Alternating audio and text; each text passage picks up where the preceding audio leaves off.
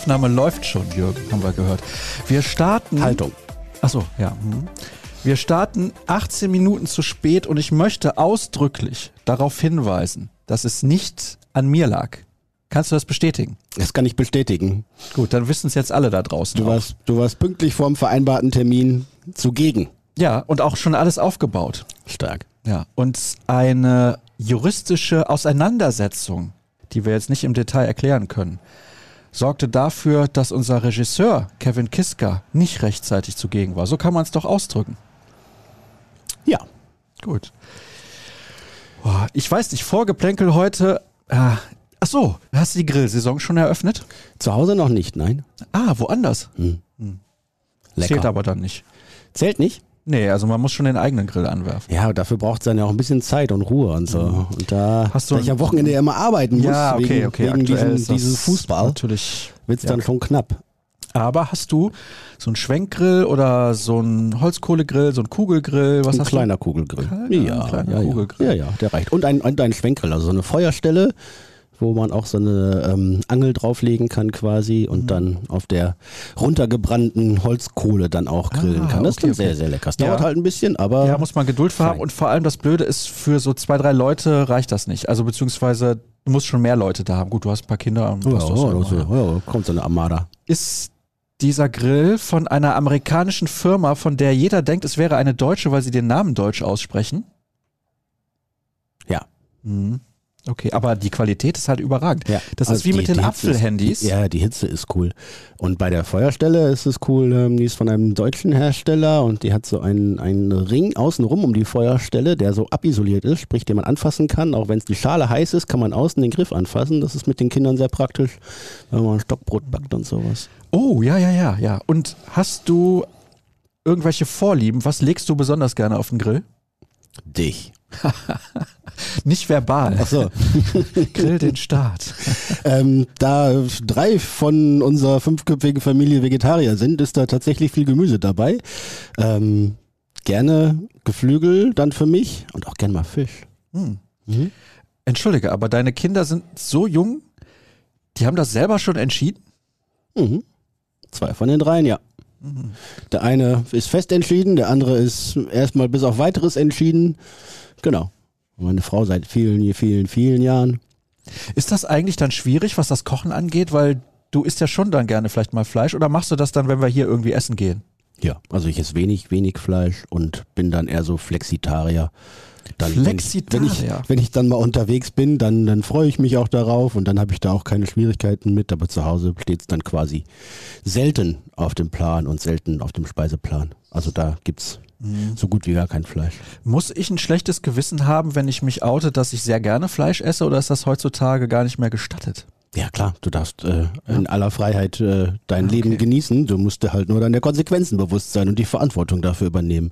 Ähm, ja, also Leben in Freiheit mit dem Bewusstsein um die Verantwortung zu Produktionsbedingungen, Nachhaltigkeit, in Mm, ja, Energie, ja. Und was man für sie rechtfertigen kann, spricht ja nichts dagegen. Grundsätzlich glaube ich, äh, regelmäßig, wenn auch selten, Fleisch zu essen, sowie regelmäßig, wenn auch möglichst wenig Auto zu fahren oder sonst was. All das. Ja, ich bin ja mit dem. Rad gekommen, von Du daher. bist mit dem Rad gekommen. Für mich war es zu weit heute mit dem Rad, weil nach Dortmund, später noch ein Termin in Bochum und wieder zurück und so. Dann, das wäre zu viel gewesen. Heute hätte ich nicht geschafft mit dem Rad. Aber ich bin gespannt, was das, das 9-Euro-Ticket, wenn es denn dann kommt und sowas, Mhm. dann müssen wir nochmal noch mal neu koordinieren und dann den ÖPNV nochmal in Betracht ziehen. Ich freue mich drauf. Nicht jeder weiß es, das 9-Euro-Ticket gilt für drei Monate und du Mhm. kannst alle Nah- und Fernverkehrszüge in Deutschland benutzen, oder? Ist Ja, nicht Fernverkehr ist, glaube ich, nicht der Fall, aber die so? aber Ah, regional. ich bin mir nicht sicher. nein, nein. Fernverkehr, also IC, ICE? ICE nicht. Nein, ICE nicht, aber auch IC. Nee, Ah. Regionalexpress vielleicht noch. Ja gut, da kannst Dann du dich ja auch von. Bundesland zu Bundesland hangeln. Das dauert dann halt nur ein bisschen, ja, richtig. gut. Wenn man so ein Auswärtsspiel in Fürth dann mit dem Regionalexpress wäre ja jetzt nicht das größte Vergnügen. Nee, nee, es sind aber auch teilweise Heimspiele gegen Bochum mit dem Regionalexpress nicht das Vergnügen. Wobei, war ein Da schönes liegt es aber nicht am. Regionalexpress. Nein, nein, nein, Ach, das da- kann der Regionalexpress nicht verantworten. Nee. Hintertückische Überleitung. Ja, du hast ja eben Bochum schon erwähnt, weil du einen Termin da hast. Mhm. Fährst du dahin, um irgendwie zu erkunden, wie der VfL in der Lage war, den BVB so eine Watschen zu verpassen? Ja, ich habe so ein, so ein Pusteröhrchen dabei und schaue, ob die Bochumer wieder nüchtern sind. Nein, oh, da bin ich mir nicht so sicher. Termin mit BVB-Bezug. Ja gut, also 3 zu 4 ist natürlich ein knaller Ergebnis gewesen, stand schnell 0 zu 2, hatte gefühlt gerade angeschaltet, zack, Tor. Mhm. Dachte ich, das kann ja wohl nicht wahr sein. Und, und dann nochmal, zack, ja. Tor. Kann okay. ja wohl nicht wahr sein. Ja, das war wieder diese Dösigkeit, da wirst du bekloppt. Du warst im Stadion, hast das Ganze vor Ort gesehen und hast dir wahrscheinlich gedacht, oh. Und dann führen sie irgendwann, haben sehr große Chancen, noch höher zu führen mhm. und verlieren am Ende. Also sagen wir mal so, in der 80. Minute hast du gedacht, ja, schwamm drüber, die gewinnen, ist egal. Ja. Kam halt noch zehn waren halt noch zehn und es war für diejenigen, die es im Stadion erlebt haben, äh, glaube ich auch sichtbar und spürbar. Nach dem, nach dem 3-2, dem eigenen Führungstreffer, hat der BVB noch so ein bisschen weiter gespielt, aber dann kam irgendwie so 75. oder sowas. Ne? So ein kleiner, kleiner Bruch ins Spiel. Die Abstände passten nicht mehr, die Mannschaft war nicht mehr kompakt, war nicht mehr wirklich aggressiv gegen den Ball und dann haben die Bochumer nochmal versucht alles rauszuhauen und sich reinzuwerfen, haben schlau gewechselt und äh, das möglich gemacht, dass das noch äh, kippen konnte, das Spiel. Und das ist natürlich, ja, zum einen der, der Überheblichkeit und der Dösigkeit der Borussia geschuldet, die da wirklich nicht mehr wie eine Mannschaft auf dem Platz gestanden hat, die auch nicht begriffen hat und nicht verstanden hat, glaube ich, dass sie mit dieser Partie, die ja das einzige Derby ist in, in dieser Saison äh, zu Hause, den Fans auch mal wirklich einen Gefallen gemacht hätte und ein Geschenk gemacht hätte. Äh, und im Gegenteil, das noch zu verschenken, war schon was, was äh, die Fans so richtig wütend gemacht hat. Da war viel Frust dabei. Ähm, und das fand ich sehr nachvollziehbar, denn ja, als, als Mannschaft sich zu Hause so zu präsentieren und das wieder wegzuschenken, wirklich fahrlässig und leichtfertig, äh, geht nicht in Ordnung. Das muss, äh, muss auch so angesprochen werden. Und das ist jetzt eine, in einer Reihe von, von Spielen. Ne? Du hast jetzt drei Spiele mit voller Kulisse, glaube ich. Hast gegen Leipzig 1-4 verloren, gegen Bochum 3-4. Dann hast du zwischen nochmal das gute Spiel gegen Wolfsburg gehabt. Davor gab es ein 2-5 gegen Leverkusen, ein 2-4 gegen die Rangers. Was ist denn da los? Es wird Zeit, dass die Saison endet für Borussia Dortmund. Lieber früher als später. Was hattest du für einen Eindruck, wie der Trainer und die Mannschaft mit diesem Ergebnis und diesem Spielverlauf umgegangen sind. Hm. Der Trainer hat sich zumindest im öffentlichen Teil durchaus auch noch positiv über den Spielverlauf geäußert, ne? nach 0-2 zurückgekommen, dann haben sie das Spiel ja auch dominiert. Und äh, ich glaube, irgendwie Expected Goals war dann irgendwie auch, äh, weiß nicht, 2,9 zu 1, irgendwas. Ne? Also Dortmund war schon die überlegene Mannschaft, aber hat äh, aus den vielen Chancen, die da waren, nicht genug Tore gemacht. Und wenn du dir zu Hause schon wieder vier fängst Nein, das geht einfach nicht. Du musst auch dein Tor verteidigen. Das ist nun mal mindestens die Hälfte des Fußballspiels. Und es geht nicht nur um Angreifen, sondern es geht auch um Verteidigen. Und die Mannschaft scheint nicht in der Lage, das zu lernen oder lernen zu wollen oder anzunehmen. Und weiß nicht, beim, beim 0-1 ist ja beispielhaft, wie sich Rafael Guerrero im Zweikampf gegen den nun wirklich nicht ungeheuer wuchtigen Asano, äh, Takuma Asano, dann da äh, wegrempeln lässt und meint, er bekäme Freistoß für einen, für einen bloßen Körperkontakt.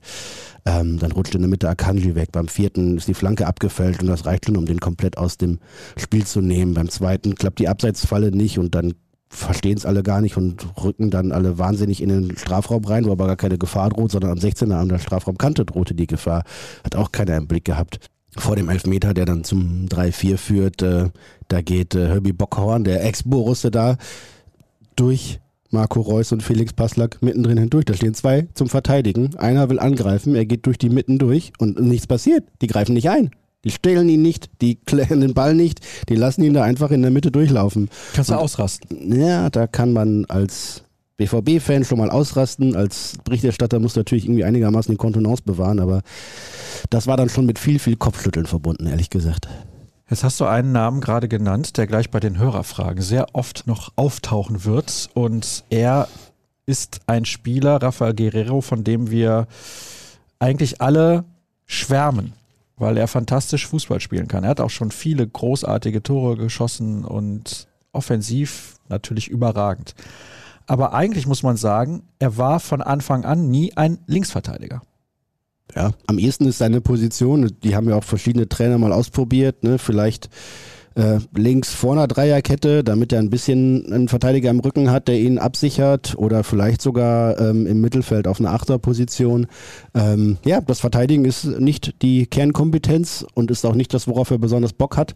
Das sieht man, wenn man ihn in den Spielen verfolgt. Er macht das manchmal ordentlich, manchmal weniger ordentlich, aber in der Regel ja nicht, nicht mit dem größten Eifer, sondern er möchte tatsächlich, das ist seine Veranlagung, sein, sein Typus, seine Art, sein Charakter. Ähm, Fußball spielen, passen, mit Pässen, mit Dribblings, mit Zuspielen, ähm, Räume aufreißen, Torgefahr produzieren. Er zieht dann ja auch spätestens, äh, wenn es in Richtung gegnerischen Strafraum geht, auch gerne in die Mitte und ne, ist nicht derjenige, der bis zur Grundlinie flitzt und in die Flanke reinschlägt, sondern sucht damit die spielerischen Lösungen, kann das auch auf kleinem Raum und gute Situationen, gute Szenen von Rafael Guerrero machen immer Spaß anzuschauen, weil es technisch hochwertig ist, fußballerisch total klasse veranlagt. Aber auch da ist es wiederum nur die Hälfte des Fußballspiels. Ne? Und es wird ja niemand von einem Offensivspieler sagen, naja, offensiv ist er nicht so gut, aber dafür defensiv klasse. Und bei einem Verteidiger würde ich ja auch nicht sagen, ja gut, defensiv ist er nicht so gut, aber vorne ist er klasse. Ähm, das ist das spielerische, fußballerische. Dazu kommt, dass er in all den Jahren in Dortmund die Verletzungsprobleme bis auf eine Phase von, von ein, zwei Jahren ähm, nicht wirklich in den Griff bekommen hat, immer wieder mal ausfällt, dazu gegen, wie gegen Bochum durch so eher lustlose äh, Auftritte auffällt, der sich gerade schwer mit seiner Zukunft beschäftigt, glaube ich, im Hintergrund. Und ja, dann ist Rafael Guerrero eben nicht im Vollbesitz seiner Kräfte, nicht fokussiert, nicht konzentriert, nicht bei der Sache. Und dann ist er auch leider nicht halb so gut. So, jetzt werde ich gerade angerufen. Ja, schöne Grüße. Nee, auf gar keinen Fall. Mit Na. dem möchte ich nämlich nicht sprechen. Aber macht nichts. Wie auch immer, jetzt bin ich gerade ein wenig abgelenkt gewesen. Warum nur? Ja, also ist Guck, egal. Soll ich mal eben gucken, wer es war? Nein, nein, nein, nein. Du kennst ihn, aber dann wirst du wissen, warum ich nicht drangehen wollte. Das kann ich jetzt hier nicht öffentlich nein, sagen. Nein, nein, machen wir nicht. Nein, das machen wir nicht. Ich möchte niemanden, Achtung, diffamieren. Ja, bei 12 Minuten 30. Ja, gut. Wie auch immer. Also, Guerrero ist ein Zocker. Ich glaube, so kann man es ausdrücken. Einer, der gerne Spaß haben möchte mhm. am Fußball. Mhm.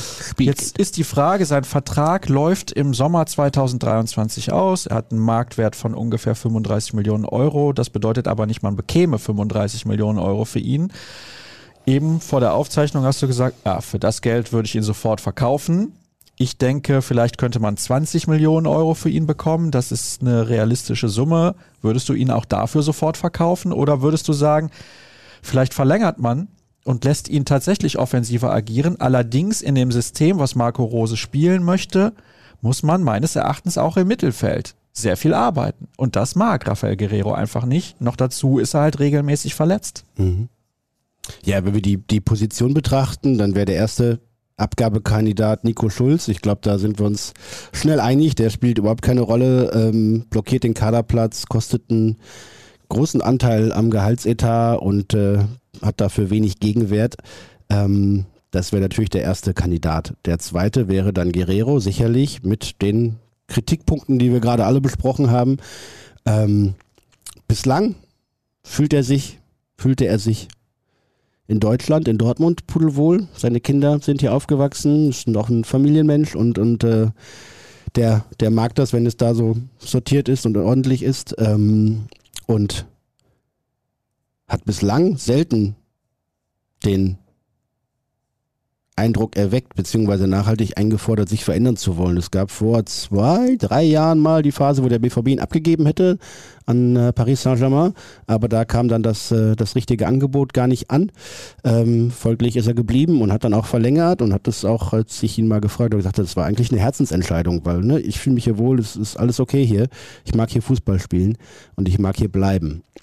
Da hat sich für ihn jetzt nicht so viel dran geändert grundsätzlich, aber er merkt halt, dass er ja, viel, viel Kritik abbekommen. Ich glaube auch clubintern, aufgrund der Punkte, die wir angesprochen haben, passt er zu Rose-Fußball, naja, ähm, ist er permanent verfügbar, weil er topfit ist und äh, all das, naja.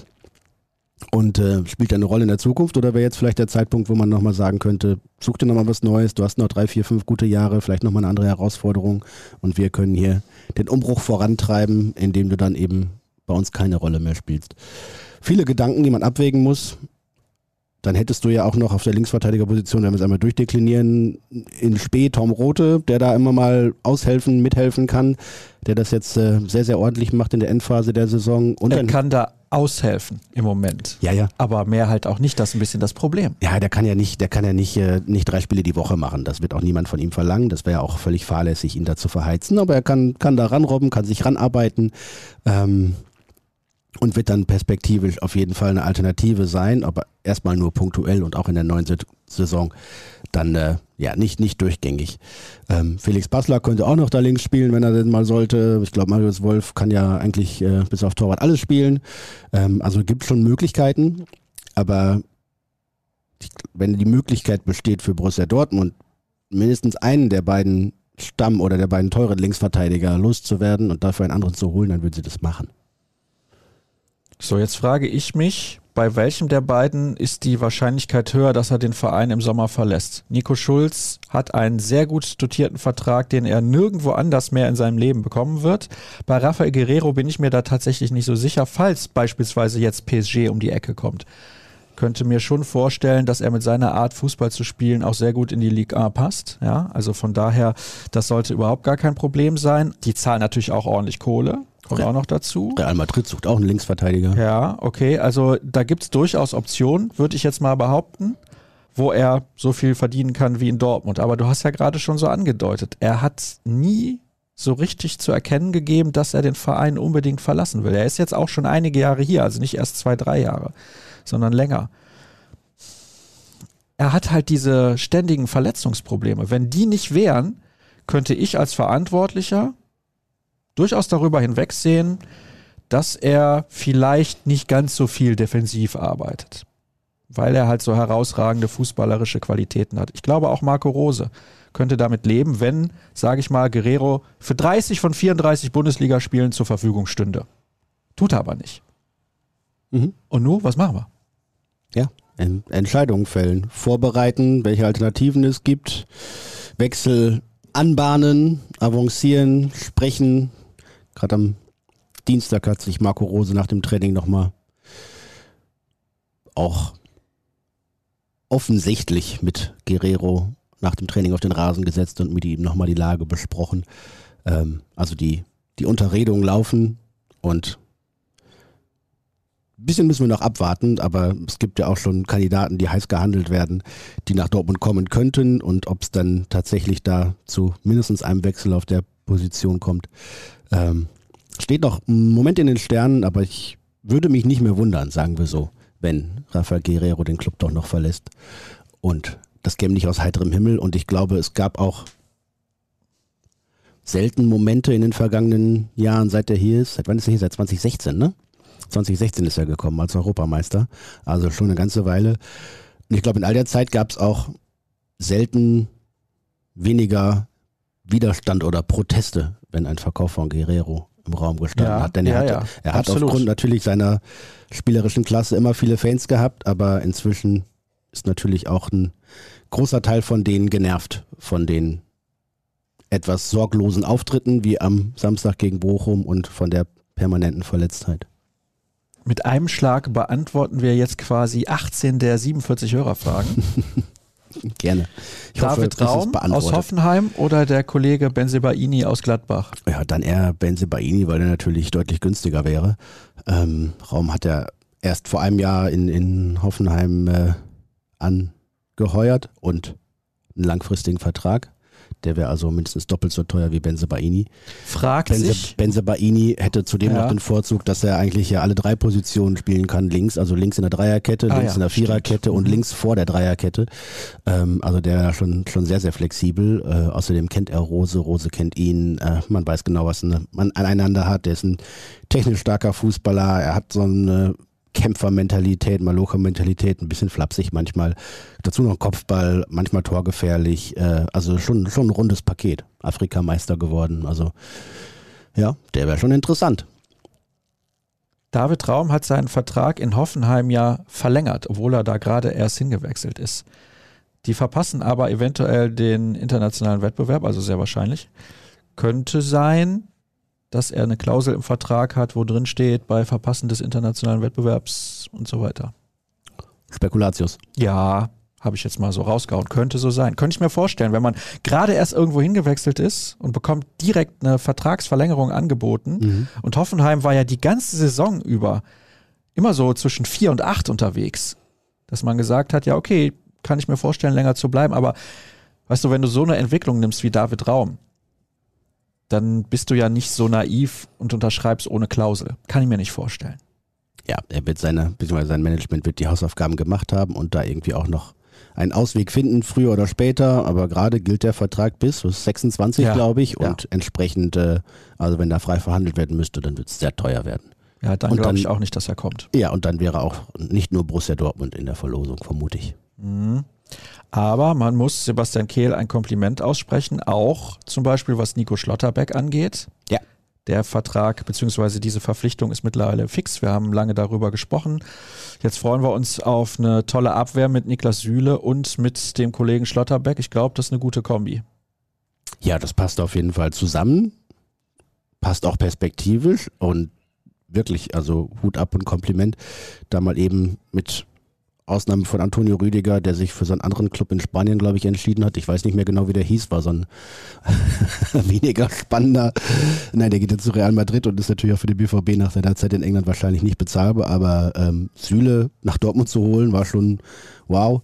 Und äh, dann Schlotterbeck zu überzeugen und bei ihm die Überzeugung zu bekommen, dass er zum BVB will. Äh, starke Arbeit, gute Überzeugungsarbeit, ähm, richtig gut. Wenn jetzt noch Adeyemi in Kürze über die Bühne geht, dann hat der BVB drei deutsche Nationalspieler in kürzester Zeit verpflichtet. Oh, da Ah, muss man vorsichtig sein, wir schon Jürgen. mal, wollte ich jetzt aber ausklammern und wollte jetzt noch sagen, vorsichtig sein. und, und, und dabei nicht mal Unsummen an Geld äh, ausgegeben. Ne? Denn Süle kommt ja ablösefrei, Schlotterbeck dann 20 Millionen plus ein paar Boni-Nebengeräusche, Adeyemi 30 plus ein paar Nebengeräusche, bis, dass es so bis vielleicht bis Mitte 30 gehen könnte, was ja schon fast Dortmunder Rekordtransfer ist dann. Ähm, und das zu einem, glaube ich, vertretbaren Gehaltsniveau.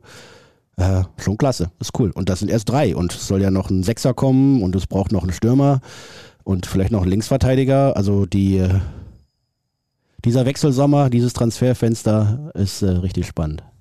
Weißt du, was für mich der absolute Boss-Move war in dieser ganzen Geschichte mit Schlotterbeck? Matthias Ginter geht zurück zum SC Freiburg. Wenn- Überragend. Wenn das denn Wirklich. so kommt, also ich kenne kenn Matze ja auch aus seiner Zeit in Dortmund noch und bin ja bei der Nationalmannschaft auch ein bisschen verfolgt und er ist ein guter Typ, er ist ein schlauer Fußballer, ist ein, ein wirklich geerdeter, vernünftiger Kerl und äh, ja, es gab ja so ein bisschen da die Vorwürfe, ne, der würde jetzt irgendwie seinen Vertrag nicht verlängern wollen und wird dann ablösefrei wechseln und so weiter und dabei ging es ja auch um ihn und dem, was er dabei verdienen könnte, etc. Das hat er jetzt mal alles schön, äh, schön gekontert und geht zum SC Freiburg und ja, mit der mindestens Europa League spielen, dann mit dem Sportclub in seiner Heimat. Ähm, finde ich stark. Also finde ich richtig gut, gefällt mir. Ich äh, habe ihn als Fußballer immer geschätzt und als Typen ist er, glaube ich, einer, auf den man sich wirklich äh, verlassen kann, auf den man zählen kann und der passt nach Freiburg wunderbar. Und warum soll er da nicht glücklich sein? Ich glaube, er hätte zu mehreren Zeitpunkten in seiner Karriere auch gut ins Ausland gehen können. Ähm, aber Jetzt er hat, zum Beispiel auch. bitte? Jetzt zum Beispiel auch. Und ja, ja, genau, jetzt auch. Ähm, aber er hat, ja, macht sein Glück nicht daran fest, die bestmögliche Karriere zu bekommen und die weitesten äh, Ausflüge und das größte Gehalt, sondern er macht sein Glück daran eben aus, dass er zufrieden und fröhlich ist. Und ja, da er auch ein Typ ist, der in seiner Heimat verwurzelt ist, der seine Freunde, Familie da hat, passt das wunderbar. Zur Erklärung, er ist gebürtiger Freiburger. Das ja, ja, nicht jeder ja, ja, er ist ja aus Freiburg damals zum BVB gewechselt, 2014. Ich fand ihn damals in Dortmund gar nicht so schlecht. Er hat dann auch teilweise Rechtsverteidiger gespielt mit einem enormen Offensivdrang. Mhm. Einige Tore auch geschossen und auch Tore vorbereitet. Schade. Er hat mir damals gut gefallen, auch wenn viele natürlich gesagt haben, ah, hatte so Böcke drin. Da gab es ein Spiel, wo Dortmund nach ein paar Sekunden ein Gegentor kassiert hat. Ich meine, es wäre gegen Leverkusen gewesen. Leverkusen oder war das Berlin Hannover oder sowas da? Also ich Ja, meine, ja. es war ein Heimspiel gegen Leverkusen, wo äh, Bellarabi nach neun Sekunden Ja, das war das so, erste Saisonspiel gleich sogar. Ja. ja richtig. Erstes Saisonspiel. 11 Sekunden oder sowas, so 0-1. Ja, so, das ist Schnellste natürlich- Tor das ist der Geschichte. Das ist natürlich sehr, sehr bitter gelaufen. Allerdings, ich fand ihn damals gar nicht so schlecht. Dann ist er nach Gladbach gegangen und er ist natürlich auch reifer geworden, hat dann immer noch also noch ist falsch, hat nur noch Innenverteidiger gespielt, mehr oder weniger, konnte auch auf der 6 eingesetzt werden. Also das ist für Freiburg eine super Verpflichtung, zumal ja. ablösefrei. Klar, er wird ein bisschen was an Gehalt kosten. Freiburg Champions League fände ich überragend. Sie haben es in eigener Hand. FC Europa League fände ich auch überragend. Das ist komisch. Ne? Das sind die Mannschaften, die wir halt auch auf diesen Plätzen sehen wollen. Gefällt mir.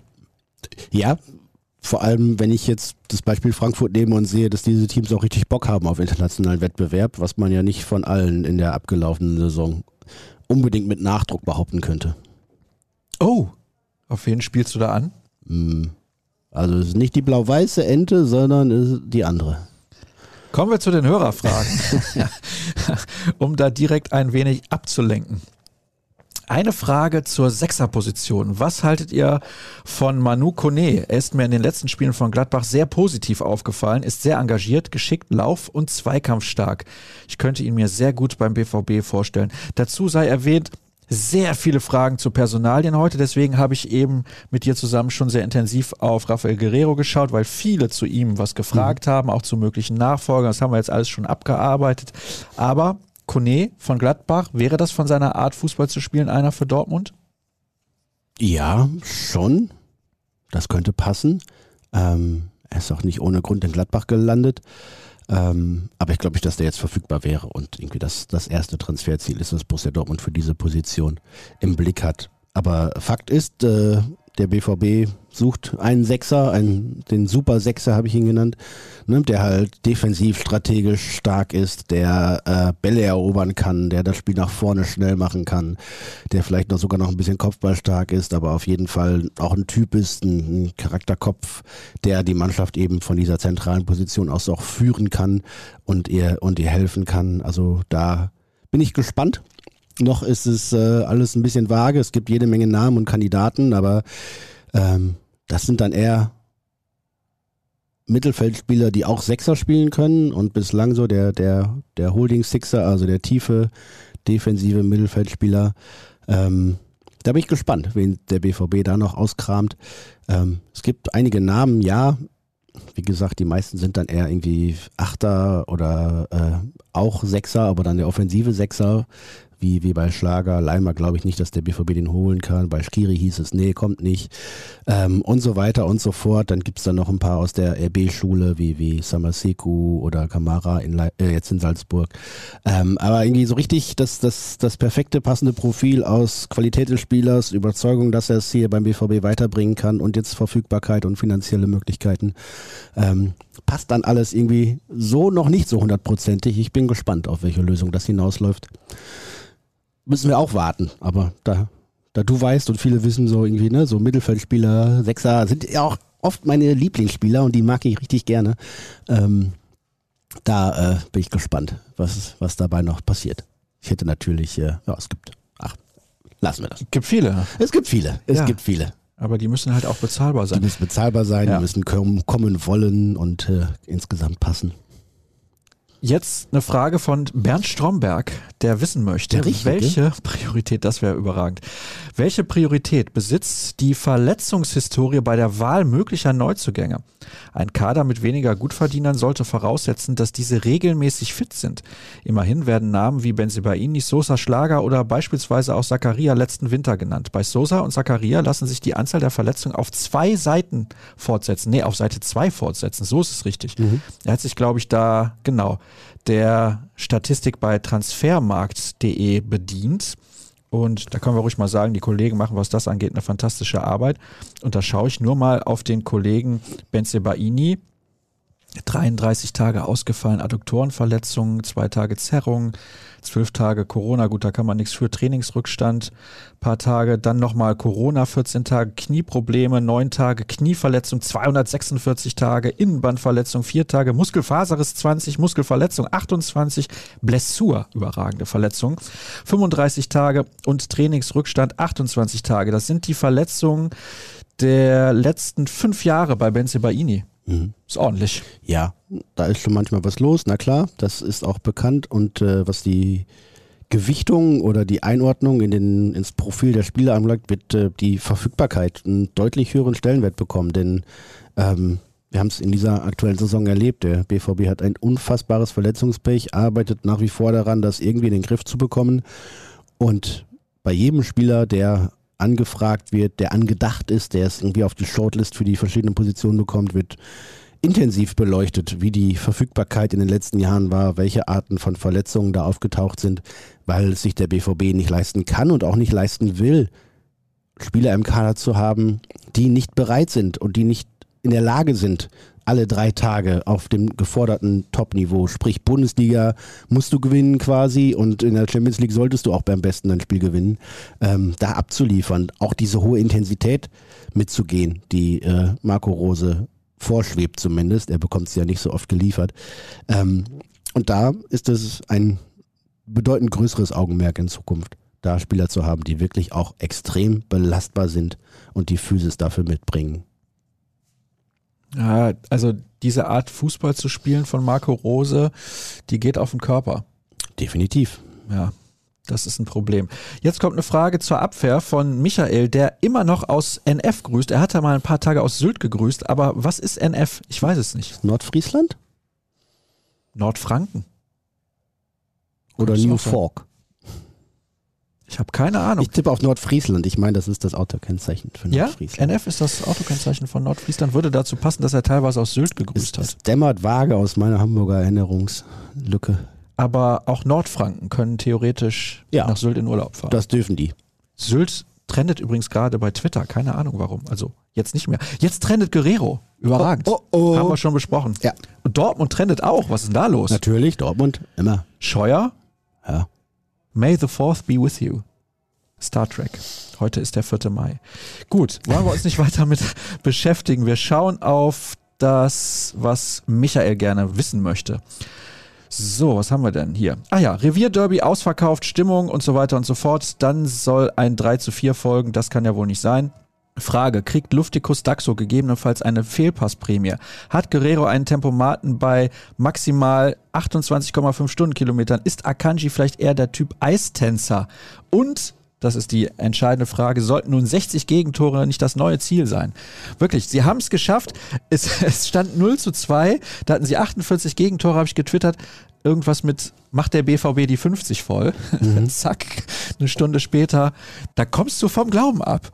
Es kann nicht wahr sein. Ja, ist so. Es ist immer wieder so und man hält es nicht für möglich, aber diese Mannschaft kann nicht verteidigen und lernt es auch offensichtlich nicht zu verteidigen. Das sind dann häufig individuelle Fehler, krasse individuelle Fehler, aber auch defensiv-taktisches, mannschaftlich schlechtes Verhalten und da war ja mehr, mehr Polemik, glaube ich, ne? Und äh, Sarkasmus als Frage drin. Von daher kann ich äh, diesen Unmut gut verstehen und teilen.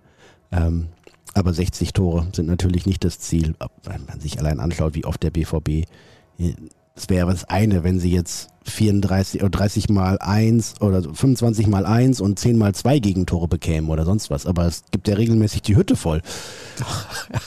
Wahnsinn, aber auch wirklich vier Gegentore gegen Bochum. Ja. Okay, gegen Leipzig kann man mal mehr Gegentore kassieren, weil es eine sehr gute Ja, Mannschaft aber ist. auch aber viel. fünf gegen Leverkusen zu Hause.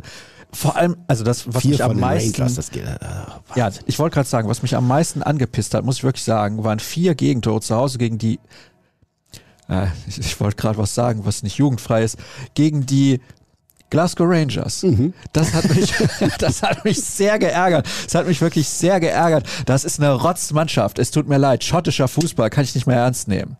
Kann ich nicht mehr ernst nehmen, Jürgen. Es gab mal Zeiten, da waren die beiden schottischen Topclubs Celtic und Rangers waren gut. Jetzt sind sie es nicht mehr. Das, das sind, das ist, ah, so, da kassierst du vier Dinger und was für welche? Und wo stehen die im, in der Europa League? Ja, die sind jetzt im äh, Halbfinale ausgeschieden oder scheiden ja, aus. Ja, so. Nee, Viertelfinale? Nee, ich weiß gar nicht. Halbfinale? Ja, stimmt. Gegen Leipzig, natürlich. Ja. Kommst du vom Glauben ab, Mhm. wirklich. Vielleicht kommt ihr auch ins Finale. Dann siehst du, was in diesem Wettbewerb möglich gewesen wäre. Ja, da fragst du dich, wie das sein kann. Weil die waren nicht gut. Es tut mir leid, sie waren nicht gut. Das war, ja, jetzt sagst du, ja, ja, das war in Glasgow die Stimmung, Ja. die die getragen hat. Ja. Und in Dortmund War's die der BVB. Dummheit des BVB. die Arroganz und Überheblichkeit und Nachlässigkeit der BVB-Profis. Richtig. Aber, ach Gottchen, jetzt kriegen wir wieder schlechte Laune. Es ist draußen scheint die Ah, Sonne. dann, dann, dann heißt es wieder hinterher, was regt er sich so Ja, auf? Hat er seine Perücke irgendwie schief aufgesetzt? Sollen wir nicht weiter Ich habe keine. Kann ich an der Stelle nochmal sagen, ich gehe jetzt auch am Freitag zum Friseur, nächste Woche sehe ich wieder besser aus. Anders. Nicht besser, du wolltest es sagen. Sag's ruhig, Jürgen. Ja, Sag's aber ruhig. was hilft da der Friseur? so. Wir hatten eben, ihr seht das ja, wir haben ja dieses Mikrofon da im Hintergrund, also die Leute, die es gucken und nicht hören, da Mhm. gibt es so eine Grafik, unsere BVB-Podcast-Grafik. Die musste aber rausgesucht werden, weil irgendwas im System nicht stimmte und dann war auf einmal kurz schwarzer Hintergrund. Ja, Da sah ich dermaßen weiß aus.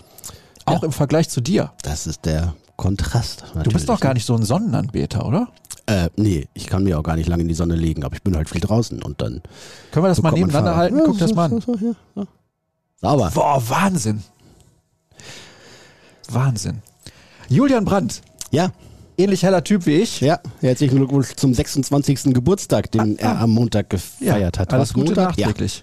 alles Gute, Jule. Arsenal soll starkes Interesse haben und dann ist da hinterher so ein Engel-Emoji noch. Vom Hörer. Aha, ja, kann sein. Arsenal wabert ja nicht zum ersten Mal zusammen mit Julian Brandt durch die Gerüchteküche. Ähm, Englischer Fußball und Julian Brandt ist jetzt nicht so die Traumkombination. kannst du mir gerade weniger vorstellen. Wobei er in so ein Spiel von Arsenal vielleicht ganz gut passt, weil die auch schön Fußball spielen wollen. Mhm. Seit jeher. Ja, und die sind ja gerade ne, durchaus auch erfolgreich. Also da, wieder, ja. Haben sie zwei, drei kommen. Jährchen gehabt, wo es nicht so lief. Richtig schwierige Jahre gehabt, aber jetzt sind sie in der Liga, sind Vierter, glaube ich, noch, ne? Ja, sie Weiß ich gerade ja, doch, aktuell doch, sie nicht, sind noch Vierter, also United wird sich nicht für die Champions League qualifizieren, Tottenham wahrscheinlich nicht, aber Platz 4 geht dann an Arsenal. Die Gunners. Respekt. Warst du damals im neuen Stadion, als der BVB da Champions League gespielt hat? Emirates war ich noch nicht, ne? Oh, ist ein geiles Stadion. Ja? Ja. ja. Die Aber gut auch und sowas. Ja. Ja. macht Spaß. Muss ich schon sagen. Vor, vorher war ja immer, was was? Highbury? Highbury. Aber das war doch immer Highbury Library. Ja, also, weil also- irgendwie keine Party ist in dem Stadion. Und wie ist es denn jetzt in Emirates? Da fliegt dann das Dach weg, oder was? Wenn sie gut spielen. Ja. Dortmund hat halt, als ich damals im Stadion war, gewonnen. Dann war das nicht so. Aber ich muss wirklich sagen, das war, das war wirklich ein oder ist ein schickes Stadion und das ist ja ganz interessant. Das ist mir auch schon an anderen Standorten in England aufgefallen. Ich war auch mal bei Tottenham. Mhm. Die kommen wirklich alle erst zehn Minuten vor Spielbeginn und sind mit Abpfiff dermaßen schnell raus aus dem Stadion. Also Wahnsinn. Aber gut, ist halt da die Kultur, okay. Hm. Ist in Spanien ja auch ähnlich, ne? Da kommen sie ja manchmal erst nach Anpfiff, weil eben die Anschlusszeiten Ich sind zahle spät, doch da nicht die Kohle und ja dann was vom spät los. Ja, die verpassen ja auch nichts. In den ersten fünf Minuten passiert ja selten was. Ja, es also sei denn, Dortmund spielt gegen Bochum. Das könnte mir nicht passieren. Ich war bei der WM 2006 bei einem Spiel in Stuttgart. Mhm. Niederlande gegen Elfenbeinküste. Oh ja, schön. Ja, war überragend.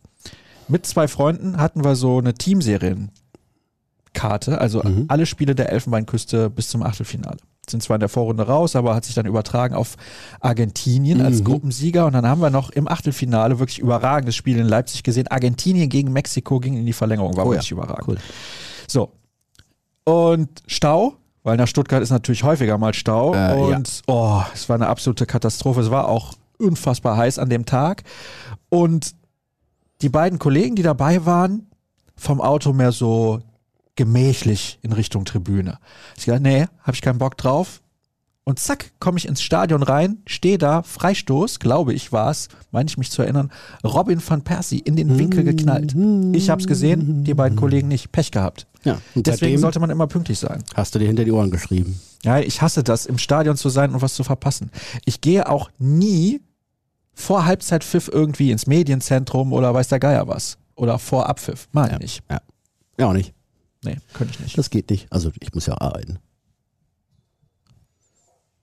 Ja. Das ist richtig. Das ist richtig. Für den Herrn der Zahlen, Ja. also an dich eine Budgetfrage. Ja. Sollte Adiemi fix werden, ist der Holland-Deal dann auch fix? Ich meine, wie viel Budget wird man für andere Baustellen dann schon noch übrig haben? Muss man dann Guerrero verkaufen, beziehungsweise mit ihm Kasse machen? Über Guerrero haben wir gesprochen. Aber Mhm. ist Adiemi fix oder sollte er das werden, ist dann Holland auch fix? Und natürlich Beileid an die Angehörigen von Mino Raiola, dem Berater von Erling Haaland, der vor einigen Tagen leider verstorben ist, viel zu früh. Aber Ja, also ich glaube, der Deal von Holland beispielsweise mit Man City wird daran jetzt nicht scheitern. Kann ich mir nicht vorstellen. Also, ja klar, wenn man Adiemi holt, muss man Holland verkaufen. Ja, wobei er nicht als äh, 1 zu 1 Ersatz geplant ist, ne? Das haben wir irgendwie schon, schon vor, einem, vor einem Jahr, glaube ich, oder dreiviertel Jahr geschrieben. Na, also Adiemi wäre nicht der 1 zu 1 Ersatz für Erling Holland, um es noch einmal zu sagen. Ähm, und wenn wir die fällige Ablöse, die dann irgendwie bei 75 bis 80 Millionen liegt, dann einmal äh, bei der Steuer vorbeitragen und bei sonstigen Gebühren, Abgaben etc. Ähm, dann bleiben da noch äh, mehr als 50 Millionen übrig. Davon gehen dann 30 plus X irgendwie in Richtung Salzburg für den Adiemi-Transfer. Dann bleibt aber noch ein bisschen was für einen weiteren Offensivspieler, den der BVB dann auch noch braucht. Denn ähm, gerne jemand, der flexibel ist, gerne jemand, der auf der Neun spielen kann, aber auch äh, mal einen Kopfball gewinnt, wenn es möglich ist, äh, der natürlich Tempo hat, der technisch äh, flexibel sein muss und variabel und stark ausgebildet sein muss, eine gewisse Wendigkeit vielleicht mit sich bringt. Ähm, der Super Neuner ist schwer zu bekommen und noch schwerer zu bezahlen, glaube ich. Also wenn es da irgendwie den neuen Benzema geben sollte, dann äh, wird es äh, nicht nur der BVB gemerkt haben, ähm, also wenn es einen reinen Mittelstürmer geben sollte, der verfügbar wäre, wäre das interessant, der so einem 4-2-3-1 vielleicht dann auf der Spitze spielen kann. Aber vielleicht braucht es äh, dann ein bisschen mehr Kreativität und es braucht noch einen, einen weiteren Stürmer, der im Zweispitzensystem mitspielen kann oder auch äh, bei einer Dreierreihe im Sturm vielleicht auf die linke Seite oder auf die rechte Seite ausweichen kann. Ähm, so sind die Überlegungen, so sind die Planungen. Ihr habt da, glaube ich, vorige Woche auch im Podcast über die Kandidaten gesprochen. Ähm, ja, Benji Scheschko ist äh, eher ein Außenseiter, glaube ich, bei Hugo Ekiteke aus Stadra. Ähm, ja, glaube ich, muss man ein bisschen vorsichtig sein, weil er nicht so wirklich einzuschätzen ist ähm, und dafür schon sehr gehypt und teuer wird. Ähm, Adam Lojek ist natürlich ein Thema und ein, ein, interessanter Kandidat. Wir werden sehen, was die nächsten Wochen da bringen. Aber ähm, ja, wenn Adeyemi fix ist, also es rechnet ja in Dortmund auch niemand damit mehr, dass äh, Erling Holland sich jetzt gegen einen Wechsel entscheidet. Warum äh, sollte er das plötzlich tun, nachdem er monatelang oder jahrelang jetzt schon fast alles darauf ausgelegt hat, das vorzubereiten. Und ja, so wie die Stimmung so ein bisschen gegen ihn gekippt ist, glaube ich, im Stadion und drumherum, bei einigen zumindest, wäre es, glaube ich, auch schwer nach außen zu verkaufen, dass er jetzt doch noch bleibt. Ähm, gleichwohl es natürlich sportlich großartig wäre. Ja, mit Adiemi dann zusammen? Ja, plus, plus Malen und Bino Gittens und Rainer und Reus. Ja, dann braucht man vielleicht den anderen Neuner nicht mehr. Ich denke auch, wäre in Ordnung. Personalie Markus Pilawa und Transfers. Es gibt Veränderungsgerüchte, Hertha in Klammern. Zudem waren seit seinem Amtsantritt 2017 fast alle Bundesliga-internen 20 bis 30 Millionen Euro Transfers verwachst. Wer entscheidet am Ende konkret beim BVB über Transfers? Watzke, Kehl Zorg, Rose? Hat jeder ein Vetorecht? Ähm, ja, also diese, diese Wechselgerüchte bei Markus Pilar war, glaube ich, kam irgendwann vor ein paar Wochen mal auf, wegen, wegen einer Äußerung von, von Friedi Bobic bei Hertha oder sowas, aber äh, das war nie ernsthaftes Thema. Ähm, Scouting-Abteilung und Kaderplanung ist breit aufgestellt, wird noch breiter aufgestellt. Ähm, die Anspielung auf die nicht so gelungenen Transfers, ich denke, da redet man jetzt über Schulz, über vielleicht auch Hazard mit Abstrichen, vielleicht auch Brand etc. Äh, Emre Can vielleicht sogar noch, die kostspielig waren, aber eben nicht diesen durchschlagenden Erfolg gebracht haben. Ähm, ja, aber da muss ich auch sagen, das sind jetzt vielleicht nicht zwingend Spieler, die durch Scouting gekommen sind, wo irgendwie man danach gefahndet hat, welcher Spieler könnte denn mal einer werden, sondern die Spieler sind ja relativ bekannt, bei denen hat man dann eine gute Datenlage und sich eben dazu entschieden. Das muss im letzten Endes der Sportdirektor mitentscheiden, nach Absprache mit dem Trainer, natürlich auch nach Absprache mit der Geschäftsführung. Ähm, aber ein, ein Vetorecht, also wenn, wenn jetzt der Trainer sagt, äh, irgendwie auf keinen Fall, den lasse ich nicht spielen, dann äh, muss man eher mal überlegen, ob die, ob die Zusammenarbeit da so gedeihlich ist. Das ist aber auch, glaube ich, selten vorgekommen. Ähm, also es gibt natürlich Wünsche des Trainers und ich glaube, immer wieder mal muss man auch dem Trainer einen Wunsch erfüllen, einen Wunschfehler ihm zukommen lassen, aber perspektivisch brauchst du natürlich auch äh, Typen und Kandidaten, die den Club weiterbringen, denn im Zweifel ist der Spieler mal länger da als der Trainer. Ja, ja, bei Borussia Dortmund in den letzten Jahren auf jeden Fall. Von daher. So, da möchte ein Hörer über die Rolle von Mats Hummels reden. Sollte okay. man ihm nicht eine neue Rolle anbieten in einer Dreierkette vor der Abwehr, so eine Art neuer Libero? Er ist im Spielaufbau weiter überragend. Sollte er den Zweikampf verlieren, muss er nicht mehr in den Sprint wie Süle, nee, wie Süle ist nicht richtig, weil Süle und Nico aufpassen. Oh. Mhm. Ja, was sagst du? Könnte er das? Äh, das, das wäre das, das Modell Matthias Sammer vor äh, 25 Jahren quasi. Der ist zwar eigentlich der Libero, turnt aber immer vorne rum. Ähm, ich weiß nicht, ob das äh, von den taktischen, systematischen Gegebenheiten so wäre. Aber ja, klar. Also Mats Hummels ist ja noch da, auch wenn äh, Süle und Schlotterbeck äh, kommen. Und da bin ich gespannt, wie sich dieses, äh, ja, diese Konkurrenzsituation, muss man ja tatsächlich auch so sagen, dann, äh, dann positiv auswirken wird oder eben nicht. Ähm, Mats hat immer noch große Qualitäten und viele messen ihn nur an der Schnelligkeit, an der läuferischen Schnelligkeit.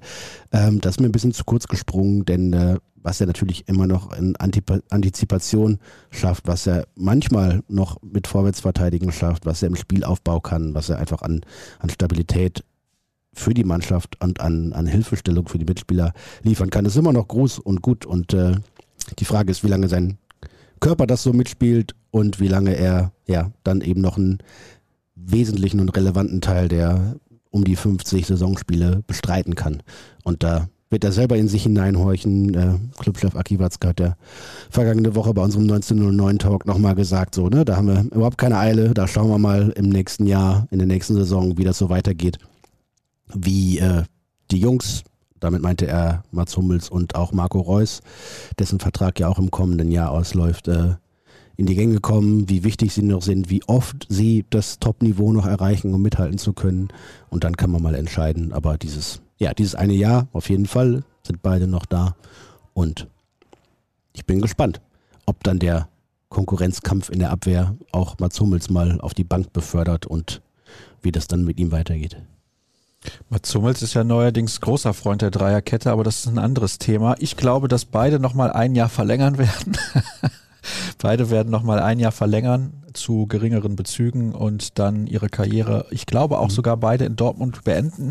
Bei Hummels könnte ich mir gegebenenfalls noch vorstellen, dass er vielleicht nochmal in die Major League Soccer wechselt oder sowas, aber mhm. das glaube ich bei Marco Reus tatsächlich nicht. Mhm. Ich glaube, eigentlich meine Tendenz ist, beide hören dann 2024 gemeinsam auf. Ja, ich kann mir sogar vorstellen, dass es auch schon früher passiert. Ähm, denn wenn du dieses äh, Credo vom Umbruch und wir machen was neu ernst nimmst, dann musst du natürlich auch ein paar alte Zöpfe abschneiden, wo es vielleicht mal ein bisschen weh tut. Beide sind Großverdiener im Kader und sind nicht Leistungsträger oder nicht, nicht immer Leistungsträger und die, die äh, entscheidenden Unterschiedsspieler bei Marco Reus. Ähm, ist die Quote, was Scorerpunkte angeht, immer noch gut. Ähm, bei Mats Hummels, äh, ja, gibt es die Verletzungsproblematiken dazu, vor allem mit seinem Knie. Ähm, jetzt kriegt er Konkurrenz da hinten. Bei Reus muss man schauen, wie, wie hoch er dieses Niveau von, von uh, Output halten kann.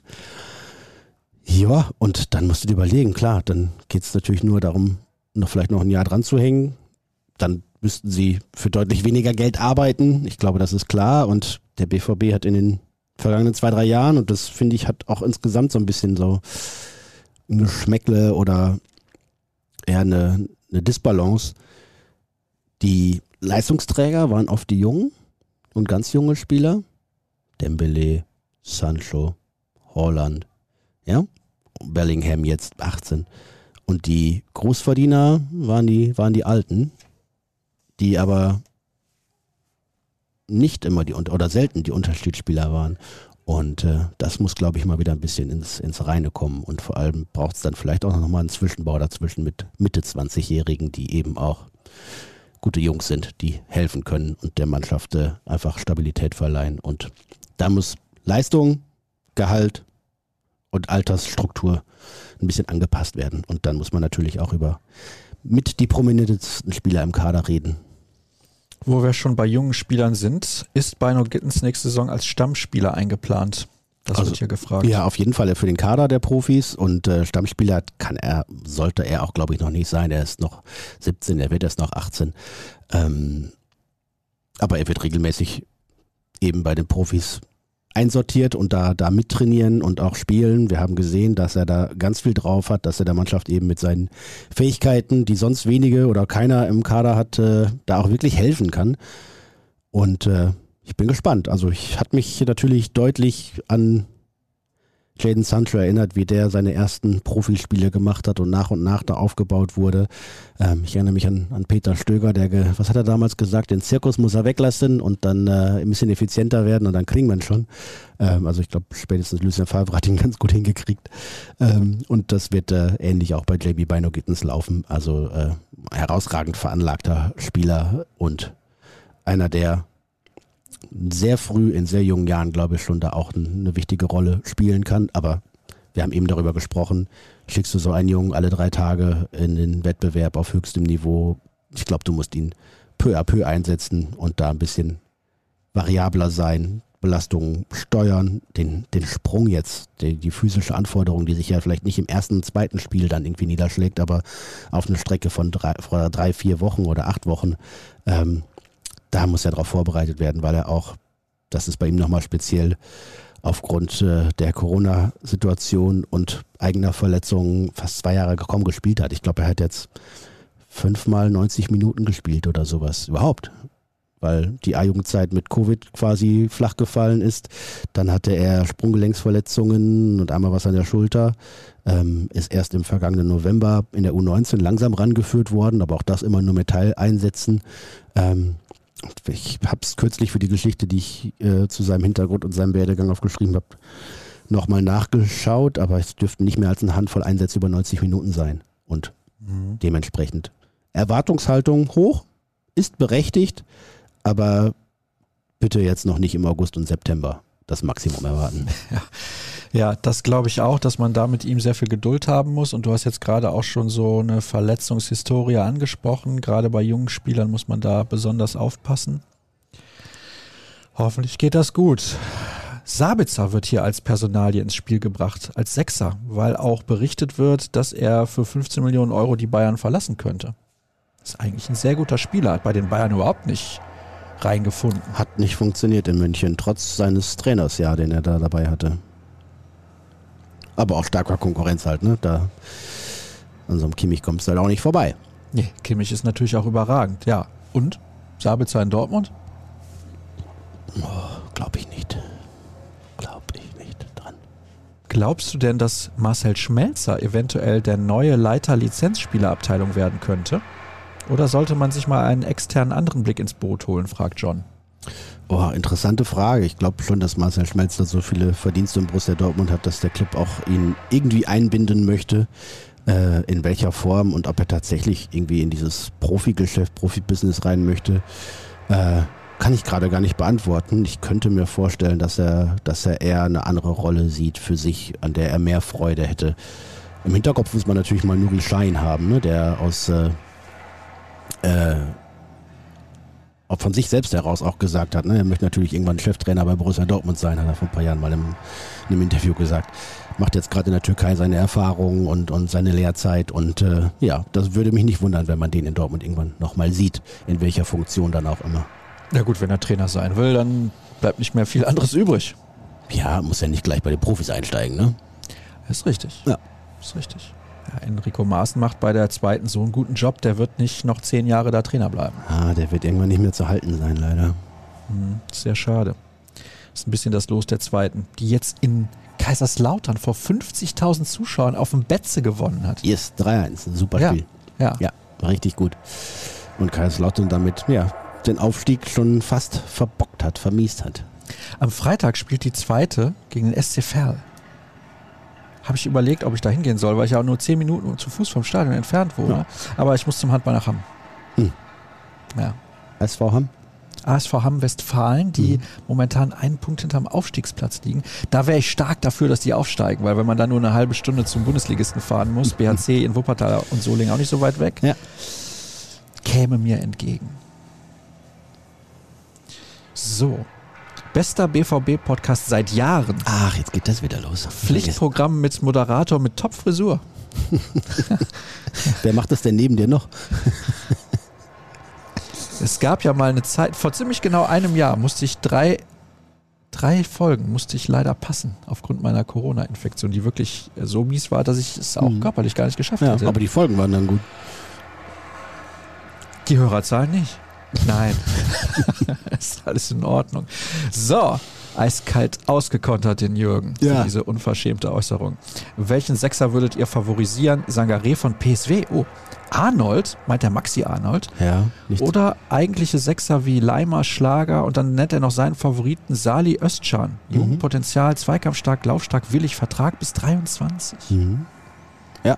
Ja, alles äh, spannende Kandidaten, wobei irgendwie, ja, Xaver Schlager halt nicht so der richtige Sechser ist, sondern eher eigentlich. Jetzt Achtung, Box-to-Box-Spieler. Ja, genau. Oh, ich kann es nicht mehr hören. Ähm, ja, spannende Namen. Ähm, Gibt es noch den Kamara aus Marseille, der interessant ist. Genau. Ähm, PSW waren wir gerade. Ja. Oh, Kamara aus Marseille. Mhm. Mhm. Mhm. Kommt der? Mhm. Steht auf der Liste, Mhm. aber nicht ganz oben. Ich habe mich kürzlich mit einem BVB oder mit einem Fußballfachmann unterhalten. Ähm und dann haben wir kurz gesponnen und hat seine Welt äh, ausgedacht, die äh, Was hat Dirk denn erzählt? Mal. Nein, äh, ja, das ist eine, ein anderer Fachmann. Ah, und da hatten wir ähm, Saul auf dem Schirm. Saul. Hm. Atletico, in Chelsea nicht zurechtgekommen bei Thomas Tuchel. Ähm, Chelsea kann, hat ihn ja so mit so einer merkwürdigen Konstruktion geliehen, um ihn dann zu kaufen oder sowas. Aber denen sind ja jetzt mal geschäftlich die Hände gebunden im Sommer. Ähm, und der hat natürlich bei Atletico unter Simeone eine Riesenzeit gehabt. Aber ich glaube, äh, da müssen wir im Zusammenhang von Borussia Dortmund nicht lange drüber sprechen, aber ich bin gespannt, wo der landet. Das ist auch so ein, äh, ein richtig fieser Sechser, der dem Gegner das Spiel madig machen kann. Gespannt, wo der landet.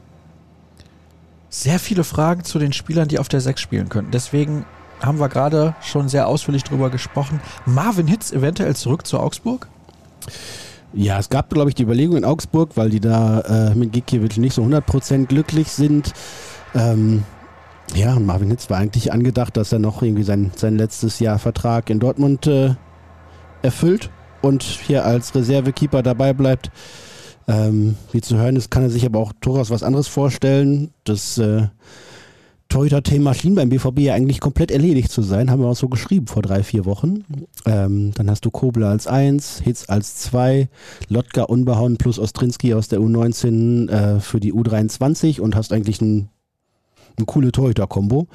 Ähm, jetzt wird es beim Lotka nochmal spannend, weil der natürlich jetzt in Berlin so gut ist, dass er im Zweifel äh, da bleiben kann oder muss. Da gibt es jetzt äh, vertragliche Unstimmigkeiten oder juristische äh, Spitzfindigkeiten und die werden sich mal überlegen, die Berliner wollen ihn gerne halten, der BVB hat ihn ja eigentlich schon verpflichtet und verkündet, wie es da weitergeht. Wenn jetzt Hitz auch noch geht, dann sind plötzlich irgendwie ja, zwei von den vier bis fünf, die eingeplant waren, doch noch weg und doch noch vakante Posten. Ähm, sollte Hitz gehen, wäre Lotka auch nicht als Nummer zwei eingeplant gewesen. Also es geht jetzt darum tatsächlich, ne, vielleicht muss der BVB noch einen, einen Ersatztorhüter finden. Da sind sie dabei. Vielleicht brauchen sie auch noch einen für die U23, der das Potenzial hat, sich zumindest bei Champions League etc. auch mal äh, mit dem Kader der Profis zu bewegen, wie das Luca Unbauen hat. Wurstschlinski, der gerade aus der U19 kommt, wird er vielleicht noch ein Jährchen brauchen. Ähm, ja, also wie der Fußball und dieser Transfermarkt und dieses manchmal absurde Geschäft dann so spielt. Vor vier Wochen schien alles klar und plötzlich ist es relativ wenig eindeutig. Ja, also Unbehauen gilt ja als sehr, sehr großes Talent. Schon seit vielen Jahren, also seit vielen Jahren ist jetzt ein bisschen übertrieben, aber seit einigen Jahren spricht man über ihn. Mal sehen, Kobel ist natürlich absolut gesetzt, wie sich das auf der Torhüter-Position entwickelt. Wir haben noch Mhm. so viele Fragen. Ah, Wahnsinn. Aber wir haben auch schon viel erzählt, oder? Ja, wir haben auch schon viele beantwortet. Ich habe ja. die ganzen Guerrero-Fragen quasi in eine gepackt, Ja, mehr oder weniger. Lang über Rafa gesprochen. Ja. Kann es sein, dass Renier vertraglich zugesicherte Einsatzminuten hat, die der BVB erfüllen muss? Er hat in zwei Jahren nichts gezeigt, was Einsätze bei den Profis rechtfertigt, ist zudem in ein paar Monaten weg und wird bei Einwechslung trotzdem oft unseren Talenten vorgezogen. Ja, finde ich auch äh, merkwürdig äh, und auch nicht nachvollziehbar. Ähm, In München muss man auch sagen, okay, da kannst du äh, so einen Jamie Bino Gittens da in München in, die, in den Klassiker, in die Schlacht zu werfen, damit verheizt ihn eigentlich, das kannst du nicht bringen, dann, dann bricht er dir weg. Ähm, aber äh, warum der eingewechselt werden sollte, als dann irgendwie ein Yusufa Mokoko, leuchtet mir nicht ein. Verstehe ich nicht. Ob es da vertraglich irgendwelche Hintergründe gibt, glaube ich nicht, aber ausschließen kann ich das auch nicht. Welche Enthüllung hat Watzke euch off-cam zur Aufnahme des 1909 Talks verraten, die ihr nun mit uns teilen möchtet? Keine. Keine. es, tut uns leid. Es tut uns sehr leid. Hier werden wir als Halunken bezeichnet, ein schönes Wort. Ja, Halunke ist ein wunderschönes Wort. Ja. Jetzt gucke ich nochmal. Ich überlege gerade, ob ich am Samstag grillen sollte. Nach dem. Oder am Sonntag. Auswärtssieg in Fürth? Ja. Kannst du drei im Weckler grillen? Ja, ja, ich bin da, ja, ich bin dann aber nicht in Fürth, sondern äh, feier Kindergeburtstag. Da könnte man abends doch noch grillen, oder? Da kannst du auch während des Kindergeburtstags grillen. Ja. ja? Das Wetter soll jetzt stetig super, besser werden. Super. Ich bekomme Son nächste Woche. Sonne, Sonne, Sonne. Und ich bekomme nächste Woche Besuch aus Australien. Ja. Ein guter Freund von mir, mit dem ich in Genua mal zusammen in einer WG gelebt habe, Yoon, mhm. ist dann der einzige Mensch überhaupt, der dann schon überall gewesen ist, wo ich gewohnt habe. Und kommt aus Melbourne. Das ist unglaublich. Das ist wirklich unglaublich. Aber ich freue mich sehr und ich denke, ja, ich werde ihm mal zeigen, was in Dortmund so geht. Ja, und dann könnt ihr ein bisschen über Aussie Rules Football sprechen. Hm.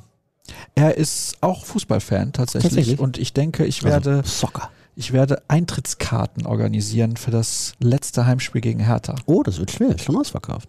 Ja? Hm. Ist das so? Hm. Ah, ich kriege das hin. Ist kein Problem. ich wusste gar nicht, dass der Vorverkauf schon angefangen hat. Na, aber ich glaube, das war direkt ausverkauft irgendwie. Ja, hm? ja, ja. ja. ja dann gucken wir mal. Also straft mich Lügen, falls dem nicht so ist, aber so war mein Infostand bislang. Dann ist aber was los. Wird noch einiges gefragt zu Marco Rose. Ja. Also natürlich, ne, die letzten beiden Spiele, er hat es selber gesagt, der letzte Eindruck bleibt, wenn nochmal zeigen, wie man sein Jahr dann auch abschließend bewerten muss. Er ist nicht vom Glück verfolgt worden, das muss man deutlich so sagen. Er hat aber auch noch nicht bewiesen, dass er der Supertrainer ist, der BBVB eine lange Ära prägen könnte. Ähm, aber im zweiten Jahr wird er sich beweisen müssen. Mehr denn je. Oh, das ist interessant hier, was das Thema Wertschätzung angeht. Jetzt habe ich es doch gerade abmoderiert, jetzt machst du noch einen Nein, auf. Eine Frage muss ich ja noch stellen. Okay. Hallo an den schlottigsten Podcast in Schwarz-Gelb. Ich hole mal etwas aus. Kalle Rummenigge. Ja. Kalle Rummenigge hat in Sachen Sühle gesagt, dass Wertschätzung in Geld ausgedrückt wird. Brazzo hat gesagt, er hätte zu viel Geld verlangt. Beim BVB wird er jedoch bestimmt nicht mehr verdienen. Nee. Ja, so, das ist die erste Geschichte. Ich glaube, er verdient beim BVB ungefähr genauso viel, wie er in München verdient hätte oder hat. Und äh, ja, die Wertschätzung hat er dann aber nicht in Geld ausgedrückt bekommen, sondern darin, dass sich äh, die gesamte Clubspitze auf den Weg gemacht hat und sich mit ihm getroffen hat und ihn überzeugt hat, dass Borussia Dortmund das Projekt ist, das für ihn jetzt das nächste und richtige ist. Schlotti hat sich auch gegen finanziell bessere Angebote entschieden. Ginter geht zum SC Freiburg zurück. Jovic will plötzlich zum BVB. Meine Frage. Erleben wir eine Trendwende bei vielen Spielern, die Wertschätzung, Nestwärme und sportliche Entwicklung doch über das Geld stellen? Ich habe genau hingehört übrigens, dass ich mich als Olli Dietrich Fan von Sport geoutet habe. Sport? Neues vom Sport? Ja. Ja. Kennst du den finnischen Ausnahmebiathleten Hunde Anleihen? Ja, und, ja. Und, und den Skispringer Ficker Hyänen. Mhm. Ja. Fantastisch. Ja. Ein Ergebnis vom Boxen? Drei. Immer mehr Gewichtheber spielen Mau Mau. Der Grund, Mau Mau ist nicht so schwer. Fantastisch. Aber Kann man alles bei YouTube auch noch finden. Herrlich, herrlich. Solltet ihr mal vorbeischauen. Das waren noch Samstagnächte gewesen. Ja, fantastisch. Oh, Mirko Nonchef ja vor einiger Zeit leider verstorben. Ja. Ja, ja, ja großartiger Comedian. Ja, was kann man dazu sagen? Das ist die letzte Frage, um die wir uns heute kümmern werden. Ja, also Schlotterbeck hatte sicherlich dann, als die Bayern dann noch, noch mal irgendwie das versucht haben, soweit ich weiß, äh, durchaus ein gutes Angebot hingelegt. Da war aber längst mit Dortmund alles klar. Bei Süle war es eindeutig, ne, dass er Wertschätzung vermisst hat. Ob das ein dauerhafter Trend ist, das wage ich mal zu bezweifeln. Dafür ist immer noch zu viel Geld im System und, und dafür entscheidet auch immer noch Geld zu viel über Wohl und Wehe und hin und her. Ähm, aber es ist zu begrüßen und da sind die genannten vielleicht dann gute Beispiele dafür, dass das äh, höchst dotierte Angebot nicht immer das Beste sein muss und die äh, Station oder der Club, der am meisten bietet, nicht unbedingt der beste Ort, um die Karriere fortzusetzen. Dafür haben wir, davon haben wir viele Beispiele gesehen und ich glaube, wenn das bei dem einen oder anderen durchsickert, dass Inhalt und Konzept und, und äh, Passgenauigkeit des Profils zum Club passen und nicht automatisch das höchst dotierte Angebot den Zuschlag bekommt, dann ist Borussia Dortmund auch wieder mehr im Geschäft. Denn der BVB kann all das bieten, eine wunderbare Plattform, um sich zu entwickeln für junge Leute, eine gute Anlaufstelle für schon gestandenere Profis, die vielleicht mal einen Titel holen wollen, ähm, aber jetzt auch äh, einfach vernünftig arbeiten wollen, ohne ein bisschen zu viel Trara und drumrum. Und wenn es dann eben nicht das oberste Regal beim Gehalt sein muss, dann ist der BVB ja auch im Rennen, der auch, selbst wenn sie immer betonen, die Bayern können 150, 180 Millionen Euro mehr zahlen und damit eben 10 Gnabris mehr, ähm, muss keiner, der bei Borussia Dortmund arbeitet und angestellt ist und einen Profivertrag unterschreibt, dann auch noch äh, dann Hunger leiden. Apropos Hunger. Ja. Halb zwölf, Zeit für Mittag. Halb eins. Ich muss los. Halb zwölf, habe ich gesagt. Nein, halb eins. Ich muss los. Ja, du musst los. Alles klar, Jürgen. Ja? Ja, vielen Dank. Ja, gerne. Sage ich dir. Ruhrnachrichten.de, ja. at rnbvb bei Twitter, folgt at Jürgen Kors, folgt at Sascha Staat und schließt ein Plus-Abo ab, wenn ihr denn möchtet. Hört BVB das Kompakt. Ist sehr zu empfehlen. Jeden Morgen um 6.30 Uhr bis Saisonende. Dann geht es in die Sommerpause mit diesem Format, logischerweise, weil die Saison ja auch bald zu Ende ist. Wir müssen also bald auch hier bei uns auf die Saison zurückschauen. Mal gucken, wie wir das auch lösen. Vielleicht auch nochmal mit dem einen oder anderen externen Gast. Irgendwann wird es auch wieder BVB-Podcast vor Publikum geben. Hoffe ich zumindest. Ja. Haben wir lange nicht mehr gehabt. Hoffe ich mit. Ja. Gucken wir mal. Und unser WM 90 Spezial wird im Sommer laufen. Wir gucken mal, wer da für uns zur Verfügung steht. Eventuell ein Weltmeister von 1990. Gibt ja den einen oder anderen, der hier in der Nähe wohnt. Von daher, auch der Jürgen heißt übrigens tatsächlich. Tatsächlich? Ja. Da hätte ich eine Idee, wen wir einladen könnten. Ich, mir fallen zwei ein, aber der ja, eine wohnt auf jeden Fall nicht hier in der Nähe. Nee, nee, nee, nee. Jay Göpping. Ja. Jay Göpping. Jay Göpping. Das war's. Mit diesem Schabernack verabschieden wir uns. Habt eine gute Woche. Tschüss. Ja, Lunken. Tschüss. Ciao.